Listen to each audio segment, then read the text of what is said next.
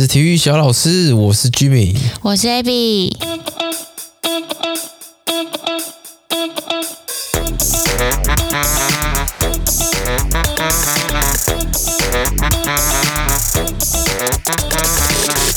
耶耶，大家好，大家好吗？还不错吧？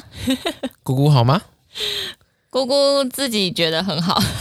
姑姑，自从我们上次专门去高雄，带他这个一路向南到潮州以后，是那第一次去，你要不要叙述一下这个过程？好，呃，应该是说，就是我们第一次去枯木逢春完之后，我们就是然后备受感动嘛。那回来的时候就想说，嗯、呃，想想看身边有没有人，有没有长辈是觉得他们可以做这件事情的。那我第一个想到就是我小姑姑，因为我小姑姑就是那种。嗯，平常没有什么在运动的人，几乎没有，就出门可以骑车就骑车，开车就开车，然后再加上他自己的生理时钟也很乱，因为他很长，就是晚上可能去打牌，然后打到半夜，然后回来睡觉，可能睡到隔天中午之类的。就在我看来，他的这个作息是相当不正常，他可能就是半夜打牌回来，可能三四点，这一路睡到个中午这样，他是这个大学生的生活，嗯，完全。就是可能过到今天礼拜几都不知道这样。那以前年轻的时候，很年轻的时候，其实就是这样子生活的。但是到现在老了嘛，就开始身身上会有一些病痛，比如说他有那个甲状腺有开过刀啊，然后之前呃车祸啊什么就也有骨折啊，然后耳朵好像前阵子也因为听不到，然后也有开刀。总之就是一个我觉得蛮多疾病在他身上的一个一个人这样。就是多重用药的代表，他吃很多种药啦，基本上他就是药罐子。对，就是呃，他每天都要吃非常非常多颗药，吃到就是他其实也不知道这颗药是要做什么用的，但就是要吃。几十颗有，应该几十颗、嗯、可能吧？对，那。因为呃，潮州在屏东嘛，那我小姑姑家她是在那个高雄的凤山鸟松那边，她其实跟潮州没有离很远，可能就是二三十分钟的车程。然后那时候就觉得哇塞，那这个地点的话，小姑姑可能可以，再加上她又是一个呃，我很希望她可以呃找回健康的人这样。那那时候就想说，如果我自己跟她讲要去这个地方，她一定会就不要，或者是她就说好，就敷衍我，对。嗯，那所以呢，呃，我第一次跟他讲之后，我就说，呃，如果他要可以的话，他想试试看的话，那我跟就是 Jimmy，我们可以找一天就一起南下，然后带他去这样。对。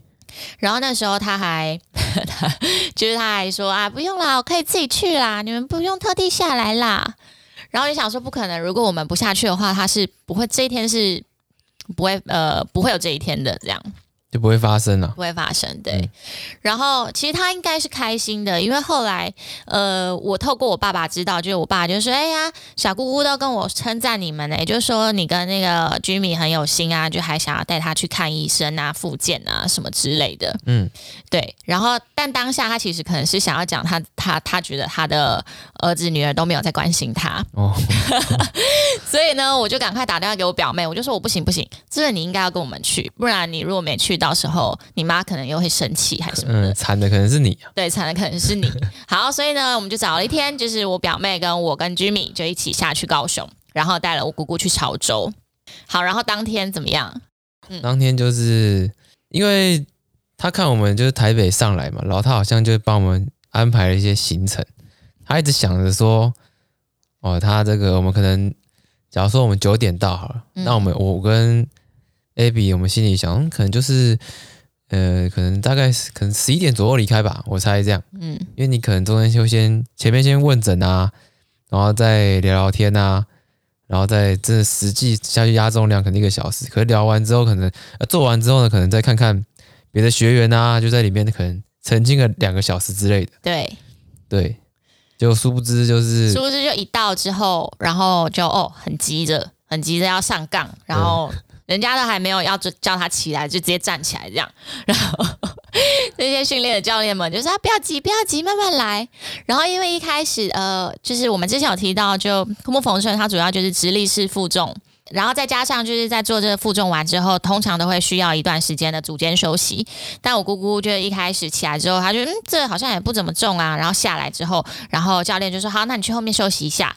她就他还要休息哦，啊，不能一一直做吗？赶快做完呐！对，不能一次做完吗？怎么又休息？就他们的观念可能就是说，哦，我就是反正赶快做做就可以走了这样。或者是说，一定时间内我做越多下，我就弹丢之类的。就是他，他可能一开始对这个训练，他的想法是我要来这边流很多汗。嗯，对。但其实当下第一次，因为第一次通常就是让你适应这个动作嘛，所以通常重量不会压太重。然后他可能就觉得，哎，啊，我也没有流汗啊，我还带毛巾呢。然后就想说，啊，这这样子真的可以吗？然后就好像没有放很多心思在这上面，然后一直问说，诶，做完了没？做完了没？然后真的到做完的时候，就说，啊，那我们赶快去哪里哪里？我跟你说，那边很漂亮。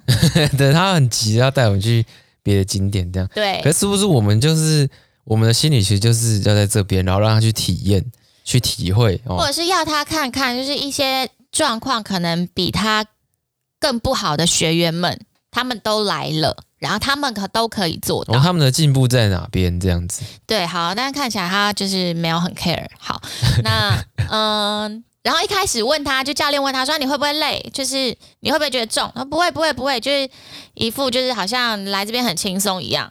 嗯，就殊不知就踏出那个诊所之后，他就说他开车嘛，因为他带我们出去玩。然后一整个开车上路就不对劲了，晃神到不行，晃神到不行，直接开中线。开中线，然后你跟他讲话，他好像慢半拍，对，反应都慢半拍，就是整个很怪啦。就是对，就是可能太久没有接触重量，虽然也不重之类的。对，就是不知道他是怎么回事这样子。对，然后因为我们那一天其实前一天晚上我们很晚才到，可能十二点多一点多才到高雄吧。然后我们隔天又早起，所以我们回到家之后就说，那我们要来，就大家就都累了，可能睡个午觉。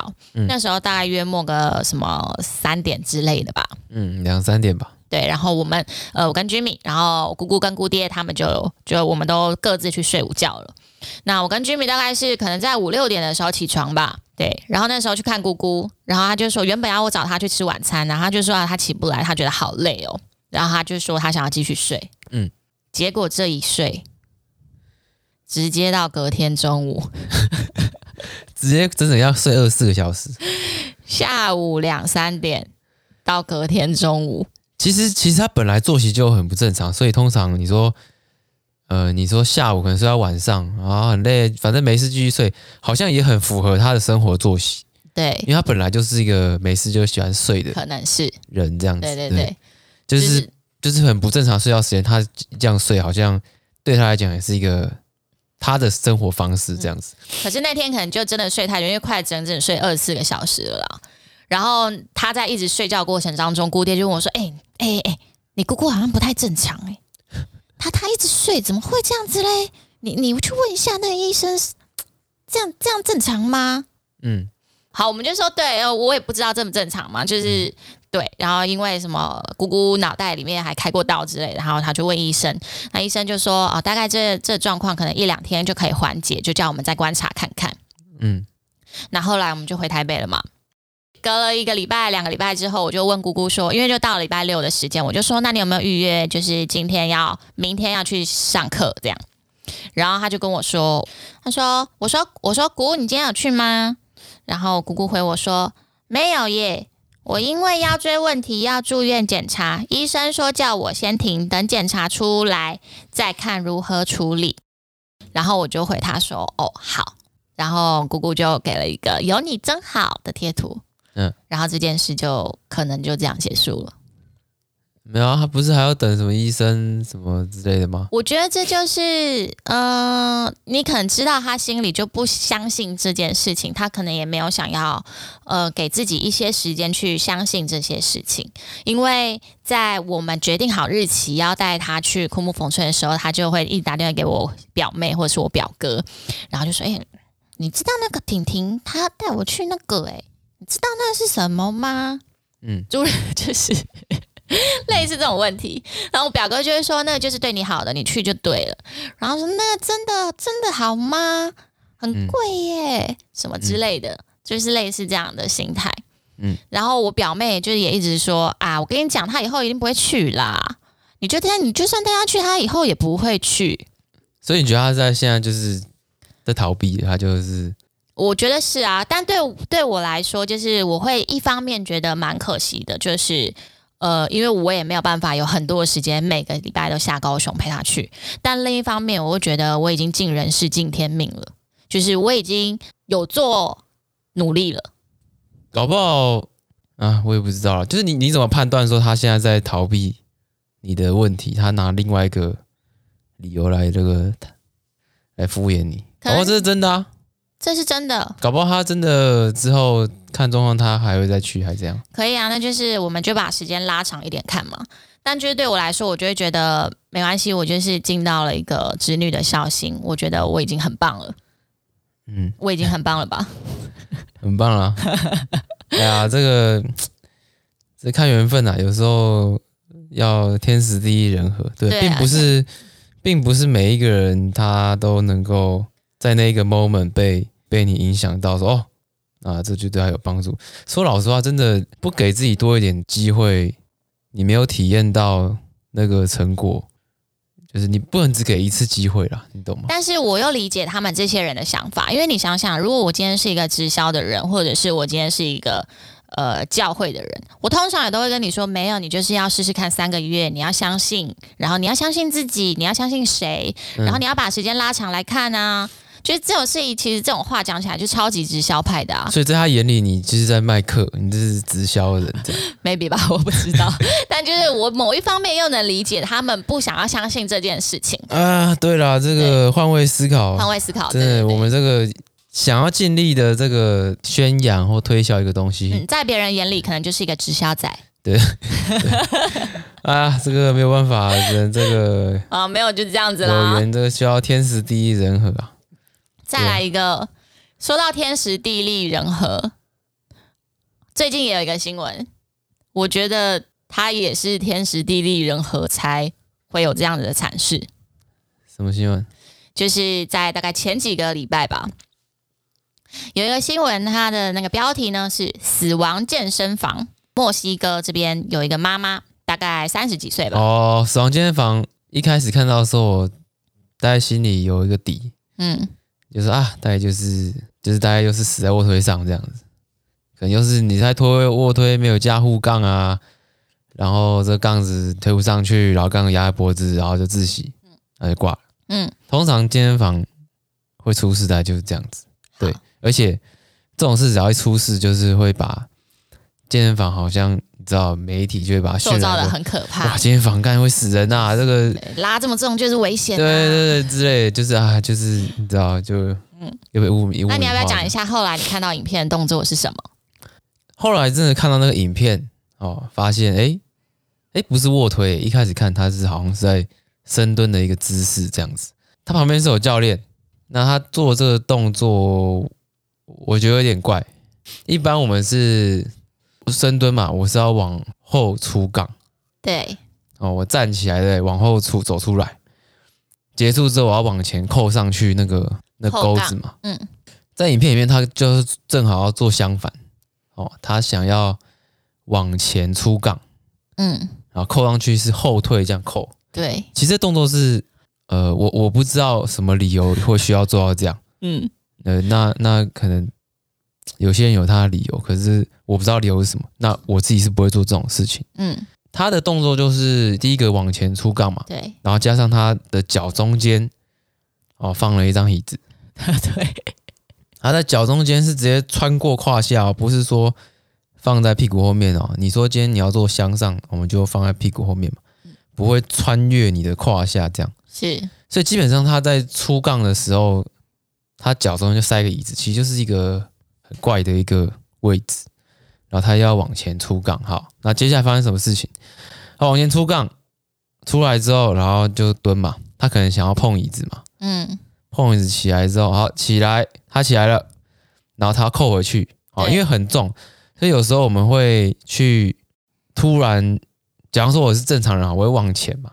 这样去扣到钩子上面，然后就放。是因为我们看得到钩子，我们看到钩子。那他呢？他看不到钩子，所以他就是直接往后，想要去一下就扣扣回去。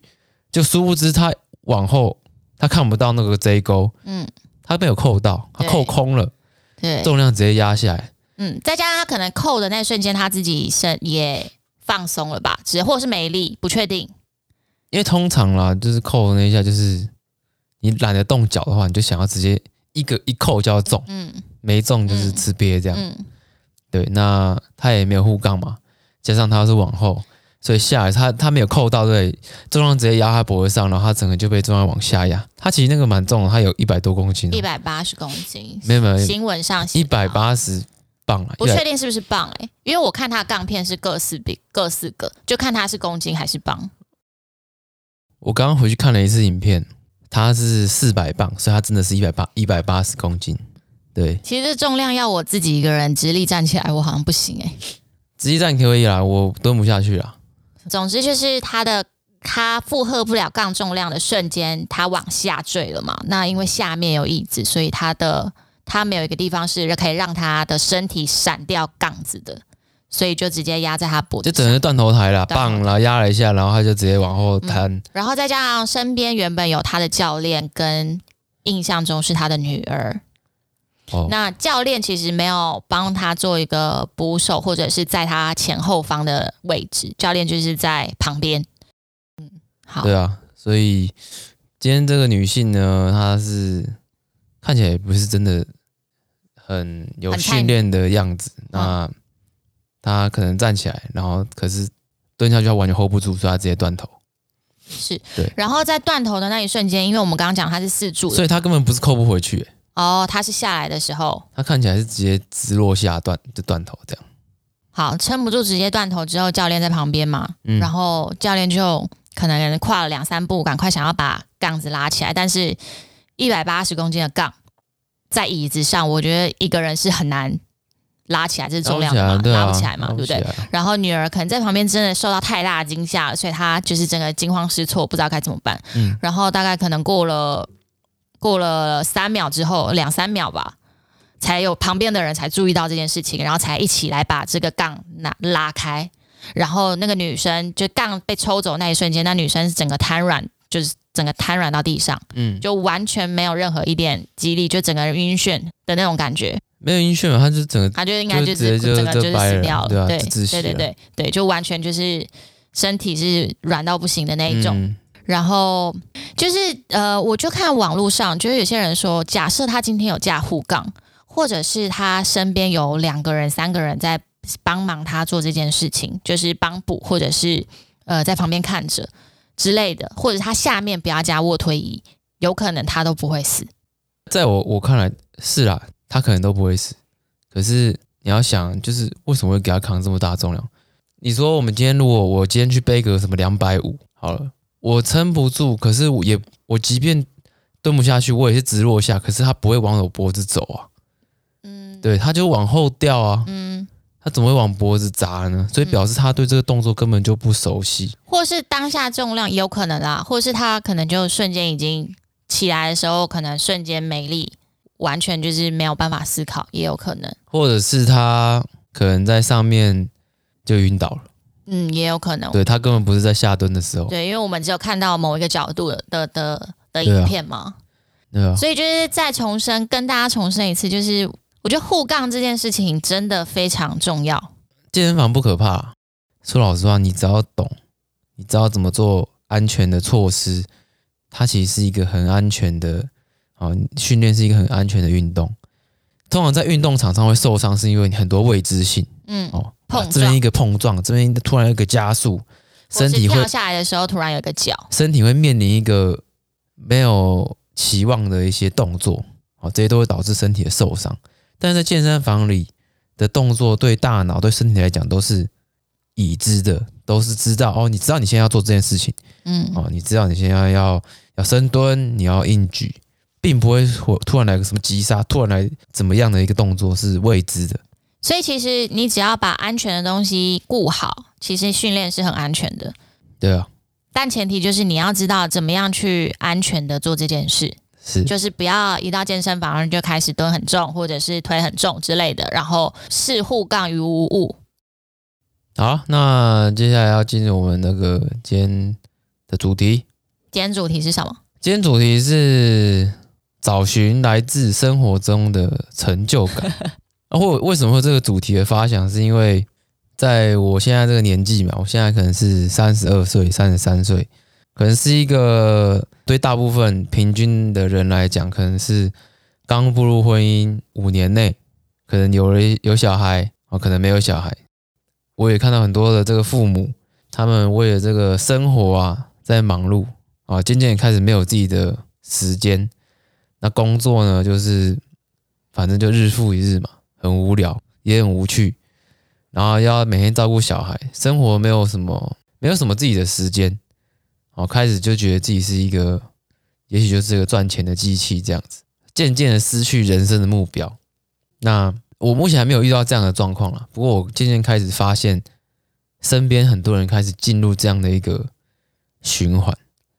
那我觉得这个不是一件好事了。就其实我觉得过了三十岁之后，时间过得很快，就慢慢你可能下一再下一次再回首过来，就可能就四十了，嗯，五六七十八十之后你可能就挂了。那到底这中间你你怎么过的，你可能都忘记，因为就是庸庸碌碌的这样，然后。什么都没有热情，然后就慢慢一生就这样过完。那我觉得这样是一件很可惜的事情。那你要怎么去让你生活更有意义呢？那我觉得就是要寻找生活中的成就感，也许是从工作上面，也许是生活上面，好让你这个人生可以更丰富，走得更真的活着的感觉，而不是就是呃赚钱机器日复一日，然后就诶。自己好像是不是三十岁就是一个，就是应该是要一个挺着肚子的一个人，或者是就是应该是要你想象的那种三四十岁、四五十岁的样子。那你现在生活中的成就感是什么？也许就是呃，人家对你频道的一些一些评论啊，啊，是好是坏其实无所谓啦。我觉得有评论就不错了。运动训练上面。我觉得在训练上面很容易拿到成就感啊。嗯，你今天只要有进步，哎，就觉得你不错，有成就感。是，也许我觉得很多人在工作上面已经很难得到成就感了。那也许你就是一个可以换工作的机会。那如果你不想换工作，你想求稳定呢？那要怎么得到成就感？那你就可以在生活上面去寻找一些成就感，像是我刚刚讲的训练嘛。对，其实训练是很容易得到成就感。那你也可以去找一些你觉得没有尝试过的事情，哎，可是啊、呃，你可能很多理由没去尝试，或是你觉得很花钱，赚钱就是要花嘛，你不要想说他那个什么很贵，你就去上看看，对不对？些课啊，你就去上上看，体验一下。你可以就上一期啊，后面不想上，你想省钱，那就不要上。可是你至少要让自己有机会可以去体验一下，而不是一直放在你的 list 里面，它可能就堆积已久，你一直以来都没做。那也许你今年设了一些目标哦，你要去达成，达成完以后，哎，回首这一年，哎，你就发现，哎，你做了很多事情，那你可能也有成就感呐、啊，对不对？对。成就感不等于成就，就是你不一定要做到说多大的成就，你才有成就感。小小的一些，假如说你今天立了一些清单 task 给自己啊，今天做了五件事，go go go go go，哇，今天做好多事哦。那这也是成就感啊。嗯，我觉得成就感有点像是你做了一些让自己会开心的事，那就是吧，它有点相辅相成吧。对对，但你在一成不变的生活里面，你需要加一点刺激跟开心，就是你这时候就是你可以去寻找这些成就感的来源。我觉得这个很重要哎，如果你今天你的生活变成说就是很枯燥乏味，那你你显现出来的这个气息。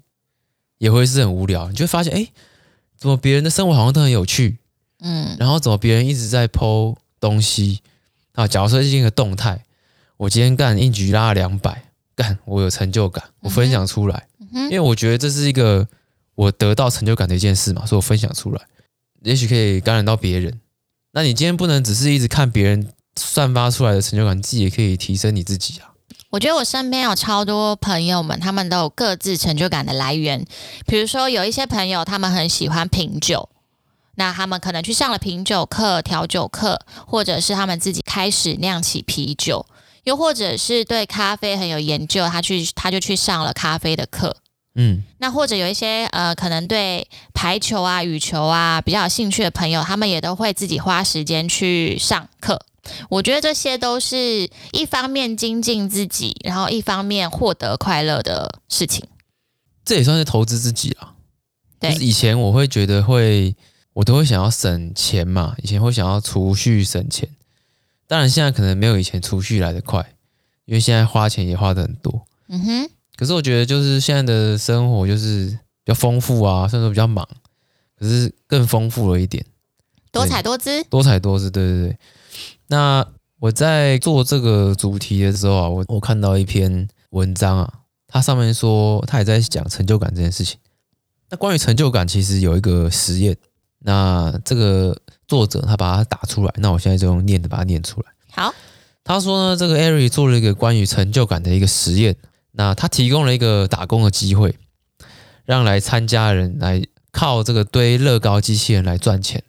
堆一个是三块美金，那第二个是二点七块美金。嗯，以此类推，你每堆一个，你的酬劳会越来越低。嗯，直到你觉得啊，已经无利可图了，你不想堆了，那就停。总共有两组人嘛，A 组的人就给他们非常多的材料，那一样就堆到你不想堆了。嗯哼。那还有一个 B 组的人呢，他只准备了两个机器人的材料。当你完成一个以后，在进行第二个的同时，我就把第一个打烂，啊，不打烂就把它拆了啦。所以表示你在你堆完第一个要堆第二个，第一个就被拆了。堆完第二个要再堆第三个的时候，前一个被拆了，就两个一直互换这样子。你还是一样哦，你堆一个就有三块美金哦，堆第二个就是打九折，二点七。再打九折这样，所以他们获利是一样的，获利是一样的。我猜，我猜，呃，你猜后面是谁多谁少？我觉得一直被打烂的会比较少。对，一直被打烂的会比较少。心理上会觉得，我做完这个，我等一下还是被打烂，我看不到我的成果。嗯，可是钱是一样的哦。可是那个心境上感觉会不太一样哎。对啊，在预测的时候，其实也是他们觉得大概是。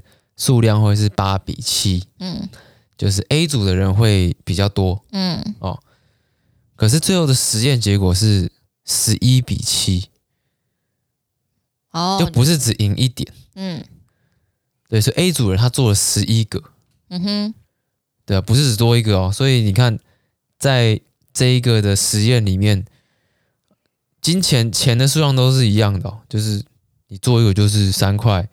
第二个就是打九折。嗯，在这个实验里面，你就看得出来，哎，在 A 组人他可能除了金金钱以以外的，是有被影响。金钱以外的这个诱因，其实还有另外因素在影响着他。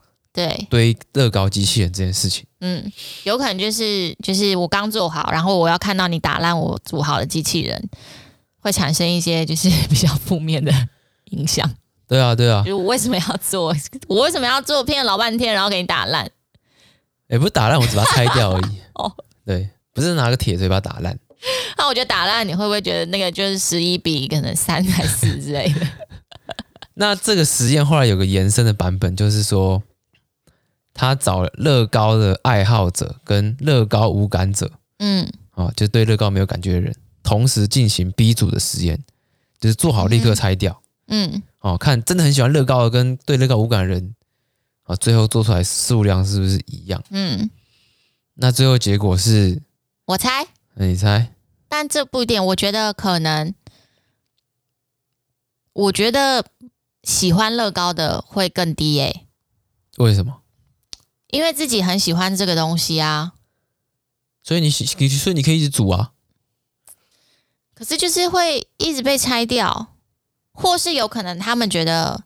我成就感来源来自于我自己喜欢这个东西，我不受结果影响，那有可能他们就会比较高票。最后的结果是一样多哦。对，那他下的结论就是说，哦，纵使你对这份工作充满兴趣跟热忱，但你没有办法得到成就感，你最后也是没有办法继续。所以，这个很喜欢乐高的这一票人，嗯，他心里没有办法得到富足，没有成就感，嗯。即便他很喜欢，他出来的结果也是跟跟对乐高完全感觉都没有的人的产出是一样的。嗯，对啊，这个结果蛮特别的。所以，对啊，所以再有兴趣的东西，再有热忱，你没有获得心理的富足，没有办法持续。也是，哎、欸，不过我觉得有时候这个成就感是来自于心灵层面，哎，虽然你有时候可能没办法从结果得到成就感，但是有些时候成就感是要自己给自己的，就是跟自己说自己很棒啦，我好棒哦，我一百分。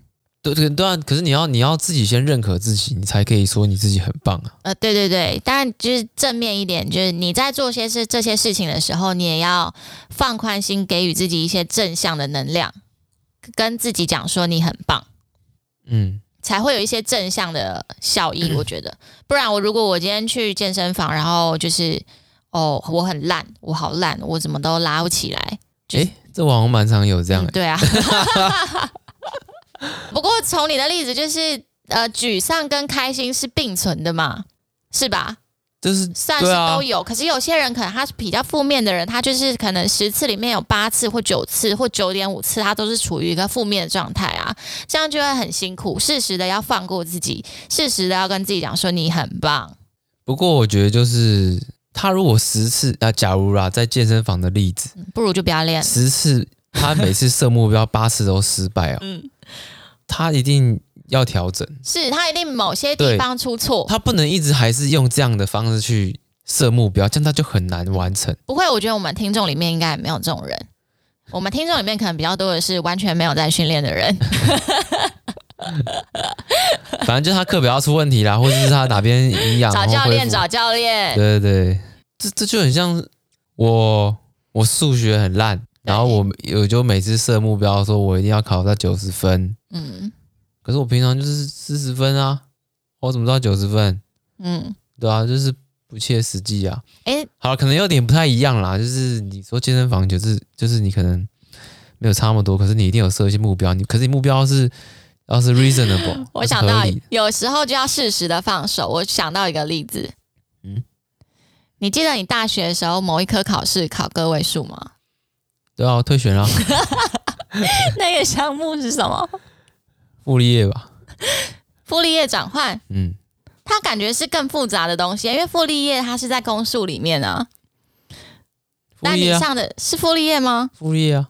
然后你考了几分？我根本不会啊。你有念吗？我念，我根本不会，我看不懂啊。我看不懂哎、欸。就是整张考卷下来，你根本不知道你在干嘛，可能连符号都看不太懂的那种。类似类似对啊，不会啊，我看不懂啊。然后期中考考了一个可能八分还是六分之类的。就是、对啊，就是不会写啊，我也看不懂啊。然后就认清自己。对啊，我就我就不会啊，看不懂。对，这时候就是一个嗯，毅然决然退选。那时候有个人跟你一起退选吗？有啊。哦，所以你是有伙伴的。啊，应该有吧？哎呀，这个期中考个位数，期末怎么拉也拉不到六十分吧？对。对啊，可是我想问你，是有去上课的吗？啊，就算有去也没在上课啦。哦，所以就听不懂，也不是你真的很认真，大家都看不懂。没有，我没有认真，就是你根本就不知道他在干嘛，你也不想知道他在干嘛。我也没有在，我去也没在上课啦。就是老实说，就是这样。哦，嗯，对啊。那应该是大学最低分的一次，应该是吧？不知道在干嘛、啊，什么傅立叶转换？对啊，嗯，没有关系啊，人生不是什么都要，什么都好，对吧？知道自己的弱点，适时的放弃，OK。有起起落落才是人生嘛。对，我真的，我觉得我算是一个蛮开，呃，怎么讲？开开朗吗？还是怎样？没有，你不算。我同事说我很开朗、欸，哎，是吗？可能对啊。可是可能你在同事面前算开朗。没有啊，就是。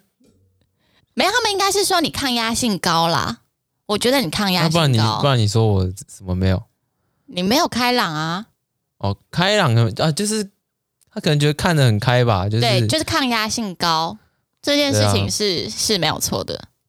就相对的，就不管什么事情发生在你身上，反正你顶多就是然后就是这样啊，你不会很往心里去，或是真的很难过，还是什么之类的。哎呀，这个这个叫什么？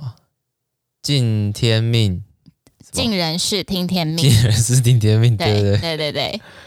可能以前还是会有，就是考试的时候、嗯、哦，大考失常，或是因为我很多外在的因素。其实你以前是，但是我觉得从研究所毕业之后，你好像就不是了。你就是比较信手拈来，对压力来说信手拈来的一个人。对，我就开始慢慢不会这么在意。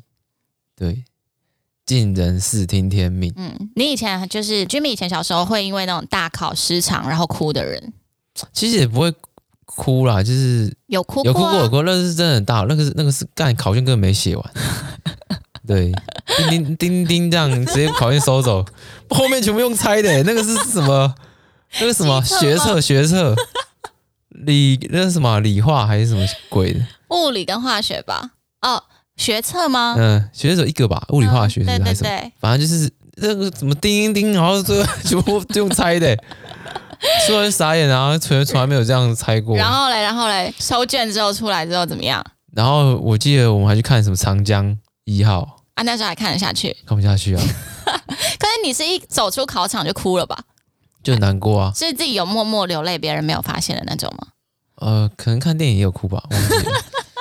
就是我，我很容易流手汗，你知道手汗这件事情很影响，困扰多年。对，我常常要戴着手套 进考场之类的，进考场我还要跟监考人员说：“哎、欸，这个我这个手套是要防手汗，不是作弊这样。”对，哎，很麻烦啦，有时候写到考卷他妈都湿的，这样很烦呢、欸。嗯，以前我真的，我现在再叫我回去考，我就抹紫滑粉。对。哇！以前不知道，以前不知道，以前根本不知道紫花粉啊！我现在就带一桶紫花粉上去烤，写整张桌上都粉。嗯，对啊，对。那你觉得你是怎么样转性的？我不知道哎、欸，可能在没有真的考试以后吧。哦，对啊，没有那种工作上面的话，几次就要定生死的时候。对啊，啊，工作上面就是你还是紧张，有些。有些时候是哦比较大的一些呃，你要跟客户报的东西或什么，呃，你还是要准备嘛。可是最后就是你知道，尽人事听天命，到时候就是随机应变这样。嗯，我觉得你在控制压力这件事情，其实是有时候是做的蛮好的。对，其实其实其实老实讲，到工作以后很多事情是随机应变的。嗯。对，你再怎么样准备好，面对到客户，很多时候都是要随机应变，你不用想太多。嗯，嗯对啊，就是因为毕竟 你面对客户，因为你是最了解这东西的人嘛，客户不会比你了解，所以那你就用你的胡烂嘴，对，随便乱讲。再加上就是你一副就是就是这样子啊的感觉给客户，所以他们更容易买单。如果你今天表现是一个很紧张或我不确定哎、欸，我不知道哎、欸，那当然就是客户就也还是更会质疑你啊。对啊，对啊，对对对，所以嗯，我觉得你这部分是 蛮厉害，就是一副就是这样啊。对，就是这样，不然要不然是怎么样？嗯，对啊。好，最后送送给大家六个字是什么？尽人事听天命。尽人事听天命。对。对好，记得从你的生活里面找到自己的小成就感哦。对，希望你可以摆脱无聊的生活，找寻生活中的成就感。那就这样啦大家拜拜。拜拜。